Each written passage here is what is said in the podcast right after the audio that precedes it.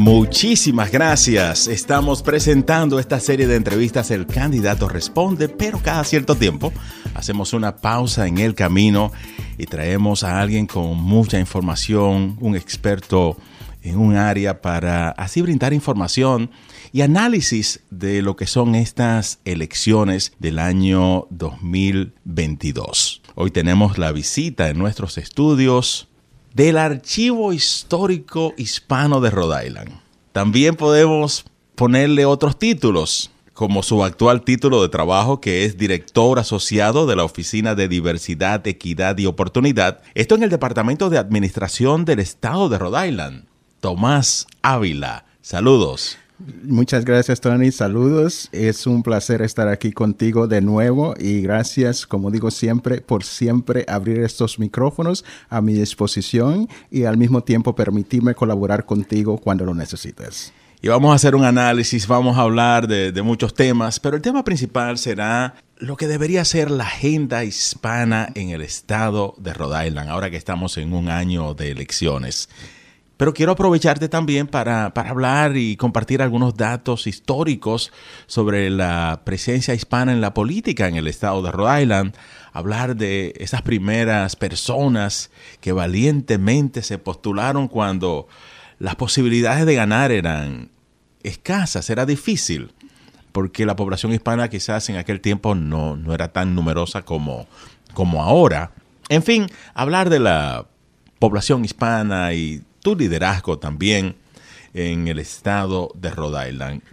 Quiero comenzar, ya que estamos hablando de, historia y todo eso, ¿quiénes fueron esos primeros hispanos que se lanzaron a una contienda para ser elegido en alguna posición de concejal, representante estatal, cualquier posición en el estado de Rhode Island? Eh, sí, Tony, eh, y gracias por la pregunta. Y definitivamente, eh, en, lo que, en la introducción que tú hiciste, tienes mucha razón, porque el, el lapso histórico que vamos a hablar eh, en aquel entonces, que es los ochentas, uh, de acuerdo al censo, solo habían 18 mil hispanos latinos en este estado. Así que definitivamente, eh, como dices, era tener valor de postularse en esos momentos a la posición. Pero de acuerdo a los datos que tengo, uh, después de haber hecho una investigación muchos años atrás, es que en realidad hay, yo diría que hay dos explicaciones. Y es la siguiente. La primera persona que, de acuerdo a los datos electorales del estado de Rhode Island, que fue elegida fue el abogado Roberto González. Y, pero fue en una posición que hoy en día no existe. En aquel entonces había una, eh, había una comisión de constitución que investiga la, la, la constitución del estado de Rhode Island cada 10 años. Entonces en aquel entonces era una posición electa. Eh, en ese entonces, eh, Roberto González salió electo como el primer hispano latino de haber sido electo en, lo que va eso. Digo que hay dos porque en, la otra parte, en lo que es, hoy continúa siendo la Casa de Representación y el Senado y los centros de consejos a, nivel de Estado, en ese, en ese caso tenemos en 1986 se lanzaron los primeros dos latinos en esa posición, que fue el profesor Antonio Fiñe, que se lanzó de gobernador en aquel entonces. Eh, fue como independiente con el Partido Verde y no ganó, pero fue el primero. También en aquel entonces, en 1986, tuvimos a Juan Francisco, que se lanzó para representante estatal en el distrito de lo que es Washington Park. Ah, tampoco ganó.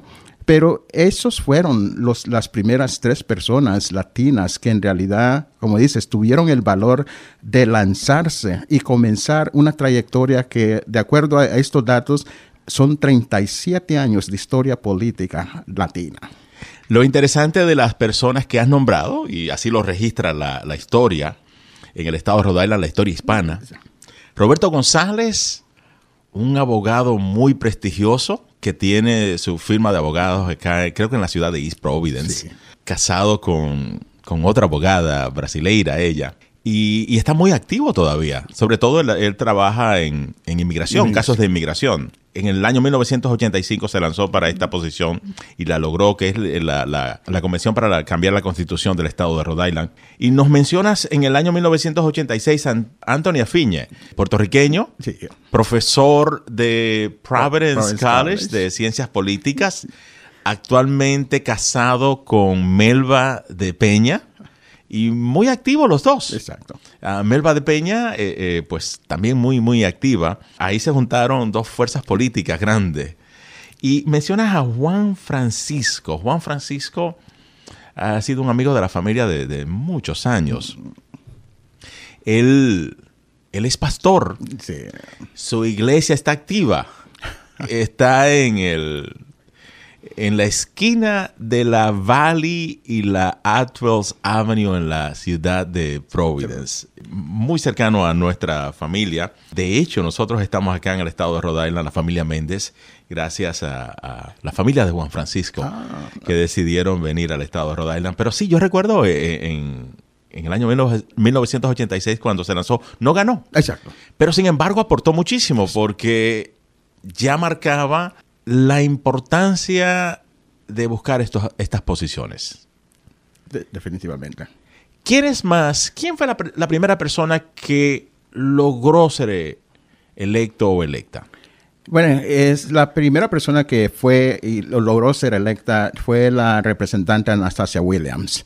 Ella fue electa en 1992, a 30 años ahora, y interesantemente se ha mantenido eh, ganando constantemente, constantemente y siendo reelegida. Y, ah, pero ella fue que en realidad abrió ese paso de, pues, ah, una latina poder lanzarse y ganar. Y definitivamente que, como dicen, eh, es, abrió los surcos, abrió los pasos que hoy a todo aquel que ha llegado, a sea al Estado a, a, cualquier nivel, eh, bueno, se lo debemos a ella. Yo siempre le doy el crédito de, uh, es, es una inspiración tanto para mí como para todos aquel que se postula o que se involucra en lo que es la política. Y estamos presentando esta serie de entrevistas El Candidato Responde. Hoy no tenemos un candidato, tenemos al Archivo Histórico Hispano del Estado de Rhode Island, eh, también analista político, un hombre que tiene mucha, mucha información y queremos pues aprovechar su presencia para continuar indagando un poco más en, la historia, pero luego también vamos a hablar de la agenda hispana. ¿Qué otras personas se lanzaron y no lograron ser electo? Sí, uh, Tony. Eh, en 1990 se lanzaron tres personas uh, a diferentes puestos, eh, puestos uh, electorales. El Leo, Medina se postuló para como concejado en el um, distrito 10. Jenny Rosario, uh, de nacionalidad puertorriqueña, se lanzó como representante estatal en el distrito 18 y una vez más, Juan Francisco se lanzó de nuevo en el mismo distrito para, como representante. Estas personas, es interesante porque yo anteriormente había oído que, oh, este fue el primero, que, eh, eh, que Leo había sido el primero, que Jenny, pero interesantemente cuando hice mi investigación descubrí que fue el mismo año, el 90, que hace 32 años atrás, que eh, fueron los siguientes en postularse a posiciones electas en el estado de Rhode Island. Y esto fue en la ciudad de Providence. Sí, correcto. Tomás, no sé si existe de manera organizada una agenda hispana para el estado de Rhode Island, pero quisiéramos aprovechar el hecho de que estás acá en los estudios. Si no existe de manera organizada, vamos a crearla acá. Y yo te quiero preguntar a ti, con toda la experiencia que tú tienes, muy activo en todo lo que tiene que ver con la comunidad del comercio, pero también la parte política, de hacer una agenda hispana en el estado de Rhode Island, ¿cuál sería esa primera cosa que tiene que estar en primer lugar? La principal prioridad en una agenda hispana en el estado de Rhode Island según tu óptica. Gracias, Tony. Y déjame eh, relatar un poco de historia. Interesantemente, el 2004, ah, el Providence en Español ah, eh, publicó un editorial eh, escrito por Luis Peralta y el título, me recuerdo que era La falta de una agenda latina. Y en, esa, en ese artículo describían lo que faltaba y lo que se necesitaba. Y al mismo tiempo declaraban que era una debilidad, porque sin una agenda no tenemos un norte en realidad que seguir. Pero si se trata de una agenda y eh, en todos los análisis que he escuchado, que he leído y todo, básicamente la oportunidad económica y, movilidad social es, sería lo primordial. Nuestra comunidad eh, ha crecido, así como ha crecido mucho, ha crecido económicamente, produce eh, toda clase de oportunidades dentro de la economía de los Estados Unidos. Tengo, la última vez que, leí, tenemos un poder adquisitivo de uno casi 2.5 trillones de dólares, pero con todo eso todavía tenemos necesidad de seguir trabajando para obtener aún más poder económico y al mismo tiempo progresar en lo que es la parte económica y la creación de, ah, de riquezas. Entonces lo primero es lo económico. Lo económico. A nivel hispano. ¿Cómo se traduce esto de una manera práctica, ya que estamos en un año de elecciones? Los oyentes van a estar en contacto con, con candidatos que quieren ser elegidos, le están pidiendo su voto.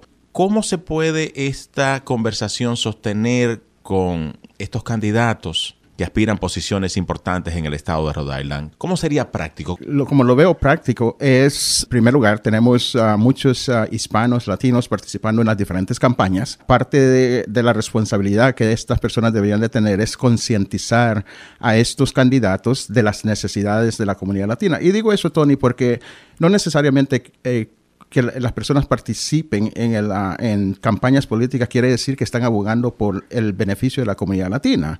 Ah, pero entonces ese sería mi primer consejo. El segundo, lo mismo, la, comunidad latina debe de educarse más, ah, debe de leer las agendas que están proponiendo estos, estos candidatos y también las organizaciones y entidades ah, públicas deben de eh, no solamente concientizar y educar, pero proveer información de lo que de las oportunidades que existen. Un ejemplo que doy eh, siempre, por ejemplo, en construcción de escuelas hay un, eh, un, billón de dólares se va a invertir en, en, escuelas. Mil millones de dólares. Mil millones de dólares, exacto. Entonces, ¿quién va, quién va, quién se va a asegurar de que esos beneficios lleguen? Yo estoy tratando, pero son prácticas que se deben tener con estos candidatos de que, mira, hay 100, ¿cuántos? Mil millones, Mil millones de, dólares. en oportunidades de lo que es construcción y, y otras oportunidades. ¿Cómo pones una agenda para que nuestra comunidad pueda participar. Y así como eso hay tantas otras oportunidades, lo que es energía, lo mismo, es algo que están haciendo en estos momentos.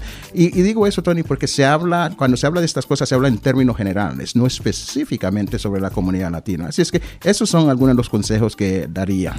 Entonces, para entender, y vamos a la construcción de las escuelas, mil millones de dólares. Entonces, empoderamiento económico para los hispanos sería que ellos participen como contratistas eh, trabajos para ellos y para las compañías hispanas en la construcción de estas escuelas. Exacto. Y también déjame agregar, Tony, que eh, hasta, hasta este año eh, eso ha sido solamente la parte de construcción comenzando este año, en septiembre, eso se expande absolutamente todo lo que gasta el Departamento de Educación en el estado de Rhode Island, en, sea en construcción, en compra de computadoras, en fin, todo.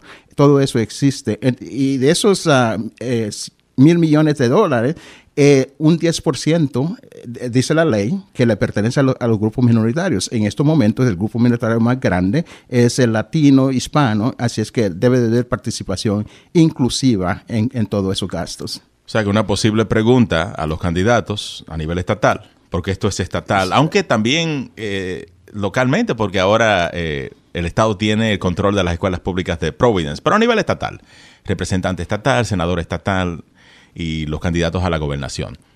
¿Qué compañías hispanas están trabajando en la construcción de las escuelas? Que ellos nombren las compañías hispanas. Exacto. O sea, pudiera ser una pregunta muy práctica. Muy práctica, exacto. Y, le voy a agregar que al no, eh, al no poder contestar esa pregunta eh, sería ¿por qué? ¿Por qué no poderla contestar? Porque los datos están ahí, los datos ah, son públicos y definitivamente que deberían de conocer esa información y también debería ser parte de la agenda que ellos eh, proponen. Tomás Ávila, experto en política, archivo histórico hispano del estado de Rhode Island también y director asociado de la Oficina de Diversidad, Equidad y Oportunidad del Departamento de Administración del Estado de Rhode Island. ¿qué debería ser entonces en segundo lugar esa segunda cosa en la agenda hispana de Rhode Island? Educación. Educación es muy importante, educación es eh, lo que ha permitido el crecimiento y el desarrollo de todas las comunidades uh, inmigrantes en, este, en esta gran nación y en este estado. Y lo hemos visto en la comunidad latina. Uh, esto, los, uh, en estas fechas vemos las, la, los jóvenes que se están graduando, pero aún con todo eso hace falta, hace falta a todo nivel, ya sea a nivel universitario, a nivel de primaria, y pero también a nivel de educación de adultos. Uh, una de las partes de más alto crecimiento, según tengo entendido, eh, que, hay necesidad es en la parte de educación de adultos. Y hay porque hay muchos adultos que sea por eh, la limitación de la lengua o oportunidades o acceso Ah, no han podido expandir su educación, no han podido participar. Tenemos muchos emigrantes que han emigrado como profesionales de otras naciones acá y, y se encuentran con eh, la, eh, la, la barrera. Exacto, la barrera de poder avanzar sus estudios. Eh, yo sé que el, el, Estado ahorita han abierto una, no me acuerdo el nombre exacto, pero es para, para uh, darle esa oportunidad a esas personas, pero una vez más, tiene que ser parte de una agenda latina, tiene que ser, ser, abogada por candidatos y participantes en las campañas, pero definitivamente que educación es la segunda de todas esas. Y educación en todo el sentido de la palabra, Correcto. desde los jóvenes hasta los adultos. Pero quedándonos con los jóvenes, las escuelas públicas del estado de Rhode Island, sobre todo en nuestras zonas urbanas, por décadas no funcionan. ¿Qué pueden exigir los votantes cuando hablen con los candidatos? Porque se habla mucho de educación, pero como que no cambia año tras año. ¿Qué le exigen? Lo que le deben de exigir es honestidad en lo que es su intención de cambiar lo que es educación. Y lo pongo de esa manera, Tony, porque es fácil poner que la educación es parte de su agenda y que incluye a todos, pero no es tan fácil cuando uno llega a entender que sea gobernador, sea alcalde, cuando llegan las posiciones, como todos, todos tienen otros intereses, tienen otros intereses a, los cuales tienen que prestar atención. Generalmente los problemas o las oportunidades eh, dentro de la comunidad latina no son primarios y lo hemos visto, como lo mencionas, año tras año. Entonces, en lo que es educación, debe de haber una así como es parte de esa agenda, creo que se debe sentar con los candidatos aún después que son electos y en realidad pedirles una agenda en lo que va a ser su participación y uh, su mandato en lo que es educación, porque ellos pueden hacerlo, pero mientras tanto sigamos complacientes y solamente dejarlos que lleguen, nada va a cambiar como no ha cambiado hasta los momentos. Vamos a continuar con esta agenda hispana. Vamos a llevarla hasta cinco puntos importantes, cinco temas. Sí. Rapidito, el número tres. El número tres es salud y seguridad social. Se demostró con COVID, nuestra comunidad fue, arrasó con nuestra comunidad en todos aspectos y las necesidades todavía continúan. Número cuatro. Número cuatro, viviendas estamos viendo la crisis que estamos teniendo, que se está invirtiendo mucho dinero, pero tenemos que asegurarnos que parte de ese dinero es dirigido específicamente para las comunidades latinas. Y según escucho a expertos con el asunto de las viviendas, es que en el estado de Rhode Island no se están construyendo más viviendas para la población que tenemos. Exacto. Eh, no, no, se están construyendo y lo peor es que no se han construido por muchos años. Entonces ahora nos encontramos en una situación crítica porque tenemos el aumento que ha, eh, de, de, los precios, el valor de las uh, propiedades, el valor de la tierra y todo eso que ha llegado a un punto de crisis. Porque así como no hay suficiente vivienda, tampoco se puede decir que lo vamos a hacer de la noche a la mañana. Hay más demanda que oferta. Exacto. O sea, más personas que quieren viviendas que las casas que existen. Y, y tú sabes de esto porque tú eres agente de bienes raíces. Gracias, exactamente. Tomás Ávila, hombre sabe de todo. En la Posición número 5, ¿qué debe estar en esa agenda hispana de Rhode Island? Inmigración sigue siendo uh, parte de, los, uh, de las cinco primeras partes de lo que es eh, nuestra comunidad. Como somos una, una, una, comunidad inmigrante y al mismo tiempo tener, uh, todavía tenemos necesidades, por ejemplo, esta semana, creo que mañana, se va a escuchar la ley para permitir a inmigrantes sin ah, identificación poder obtener un permiso ah, que les permita manejar. Y, eh, eh, eso está bien, pero al mismo tiempo hay otras necesidades que como inmigrantes tenemos y todavía tenemos algunas persecuciones. Entonces, inmigración en realidad para mí no va a dejar de ser una parte importante de lo que es nuestra comunidad. Tomás Ávila, quiero aprovechar ya que te tenemos en nuestros estudios para compartir otros datos interesantes de la historia. Vamos a cambiar y volver a la historia. ¿Qué datos tienes en correlación a, hispanos que se han postulado que quieras compartir con nosotros? En 1996, por primera vez, se lanzaron siete latinos a posiciones alrededor del estado. Fue algo histórico que eh, fue cubierto por Providence, eh, eh, el Providence Journal. a casi toda una semana de reportes sobre ese dato histórico y fue histórico no solamente porque la participación de siete latinos, pero fue histórico también porque, si recuerdas, Tony, en el 1996 se estaba una ley ah, eh, de English Only que estaba navegando por el país, llegó acá a, a Rhode Island y fue un despertar para la comunidad latina y ese despertar lo llevó a derrotar a un candidato que se lanzaba para lo que es el Congreso, que fue um, Paulino. Paulino, exacto. Entonces, 1996 uh, fue eh, un, año muy uh, crítico. Y las personas que se lanzaron en aquel entonces fue Víctor Capellán en Providence, Anastasia Williams, también en Providence, Delia Rodríguez Mahua, eh, que se fue en Coventry, eh, también se lanzó eh, Vicente Caván en, Central Falls, Mildred Vega en Central Falls, Leonel Bonilla en Central Falls y Daniel Garza en East Providence. Esos siete candidatos, de los siete candidatos, solo uno fue electo pero también esa, esa cantidad de candidatos eh, de lanzarse y solo uno ser electo fue otro despertar para nuestra comunidad, porque entonces entendimos que teníamos que buscar alternativas, aparte de dejar a correr los candidatos solo. Y, Tony, de, esa pérdida es que nace la idea del Comité de Acción Política Latina, para tener fuera de lo que son los candidatos una entidad que pudiese aportar y apoyar a los candidatos, como al, mismo tiempo educar a la comunidad latina ah, sobre lo que son las elecciones y la participación latina. Porque en esa primera etapa de personas hispanas que se postulaban para algún cargo político en el estado de Rhode Island, no tenían recursos económicos, pero tampoco la información y la educación como candidato, cómo ser candidato.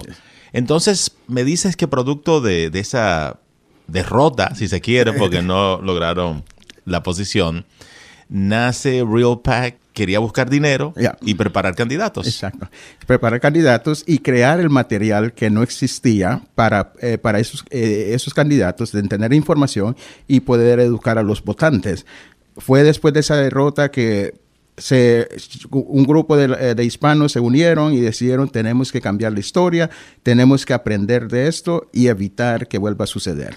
Y es bueno para los nuevos oyentes o nuevas personas que se han mudado a Rhode Island y preguntan qué es Real Pack. Real Pack es una organización hispana, Exacto. hecha por hispanos, que significa Rhode Island Political Action Committee, un comité de acción política hispano en Rhode Island, que comenzó a recaudar dinero e información.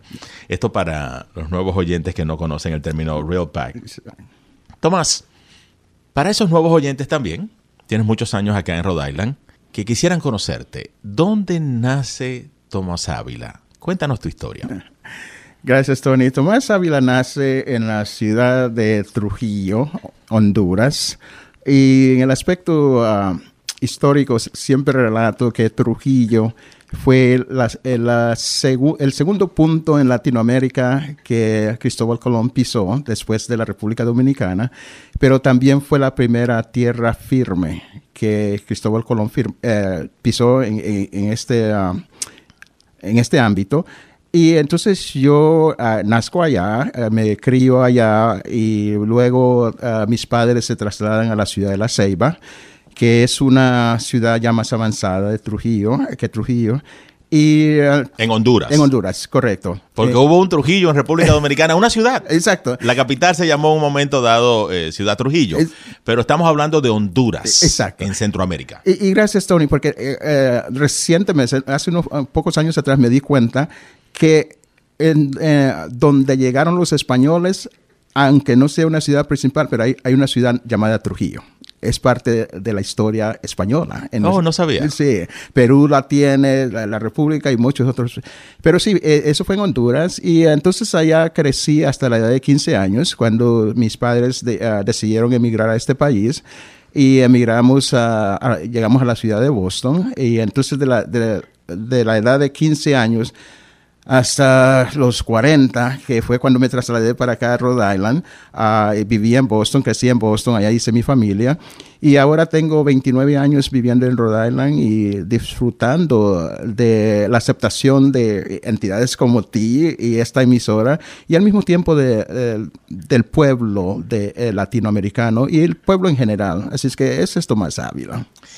¿Y cómo se prepara académicamente Tomás Ávila? ¿A qué escuela fue? ¿En Honduras una parte y luego en Boston? Sí. Uh, hice, bueno, hice la parte primaria en, en, Honduras hasta el octavo, octavo grado y de ahí, la, de, ahí en adelante fue en, Boston y luego eh, me asistí a lo que es en aquel entonces era Wentworth Institute hoy es Wentworth College Wentworth University y uh, eh, estudié ingeniería y entonces uh, me gradué el bueno, van, van a saber, no, ya saben mi edad, pero uh, del 77, 78. Y después de eso fui a trabajar para la compañía General Electric uh, en 1980 y ahí trabajé por 20 años. ¿En Boston? En Boston. Todo sí, ese tiempo. Todo ese tiempo, exacto. Toda mi vida, eh, de, de, los 15 años a conmigo a los 40, todo fue en, en, Boston hasta que salí de ahí. Pero estuviste un tiempo trabajando fuera de Estados Unidos. Sí, eh, gracias. Y, y, eso fue después que me trasladé para Carolina. Eh, cuando me trasladé a Carolina fue, en, eh, fue el 93, uh, 30 años el próximo año. Y en aquel entonces uh, había una crisis económica y entonces uh, despidieron muchos en, en General Electric. Yo fui uno de esos afectados. Y entonces, uh, en busca de trabajo, encontré una compañía que estaba abriendo una oficina uh, en Lincoln, Rhode Island. Y entonces apliqué y pues me aceptaron. Y entonces la posición que apliqué era como gerente in interno de ventas. Uh, eso fue el 93. Estuve allí hasta el 95. El 95 me trasladaron para Caracas, Venezuela, a administrar la, la ventas regionales de todo lo que es Sudamérica y Centroamérica. Allá estuve por tres años, uh, tres años, eh, como digo hoy en día, cual, conocí lo que fue Venezuela, con mucho respeto a mis amigos venezolanos, pero estuve allá y después que regresé de Venezuela fue que decidí ya radicarme permanentemente aquí en Rhode Island. Y acá en Rhode Island ha sido parte, solo para nombrar algunas instituciones. Fuiste director de Progreso Latino. Sí. ¿Qué otras instituciones? Eh, fui director asociado de, uh, de Chispa. Uh, fui, Center for Hispanic Policy and Advocacy, right. que hoy en día viene siendo más o menos lo que es el Instituto de Políticas que existe en la Universidad Roger Williams. Es, es correcto, exacto. Eh, también uh, fui presidente de Real Island Political Action Committee. Y fui uh, uh, partícipe de muchas uh, otras, pero en, en particular en, en esa. Oh, también fui el director de desarrollo de negocios para el, lo que es el SBDC. El cent, bueno, ahí te lo dejo para ti. y también el Instituto APRON. Y el Instituto APRON fue, eso fue el, el 2010, del 2010 al 2015. Y eh, ahora lo que estamos viviendo ahora en lo que es energía, en aquel entonces era lo que llamaban la economía verde. Y parte de eso fue el desarrollo de la energía, que hoy en día se está llevando a otro nivel, pero he tenido, fui bendecido con esa oportunidad de, de dirigir esa, esa entidad en aquel entonces. Y en lo personal, debo decir, ya que estás acá y decírtelo frente a frente, para mí ha sido un mentor también. Cada vez que Gracias. tengo una inquietud, llamo a Tomás Ávila y él con pues recibe mi llamada y me da su tiempo. Gracias, Tomás. Un, placer, Tony, y un placer para estar aquí. Y antes de retirarme, quiero decir lo siguiente, que este año es un, año histórico en lo que es la política latina, en las elecciones, y es porque hace 20 años que por primera vez en, en, realidad demostramos nuestro poder político todavía tengo artículos del Providence Journal donde eh, ah, parte dice despertó el gigante dormido. Y fue porque hasta aquel entonces, me recuerdo que el, entonces alcalde Cianci nos decía que solo el 2% de los hispanos salían a votar. En el 2002 eh, salieron a votar un 18% de latinos. Fueron acreditados por la elección del entonces alcalde uh, David Ciciline y todos los cambios que se dieron en aquel entonces y que se siguen dando. Así es que estamos, eh, hemos hecho muchas contribuciones y seguimos contribuyendo en esta gran nación y en este gran estado. Muchísimas gracias Tomás. Ya en otra oportunidad tendremos pues más tiempo en otro episodio de esta serie de entrevistas El candidato responde para continuar esta conversación. Gracias por participar. Un placer Tony y gracias por la invitación. Y usted mantenga la sintonía. Hoy hicimos una pausa en El candidato responde para analizar eh, nuestro recorrido y dónde estamos y lo que nos falta por hacer. Usted siga en sintonía porque hay mucho más en Poder 102.1 FM. No se despegue.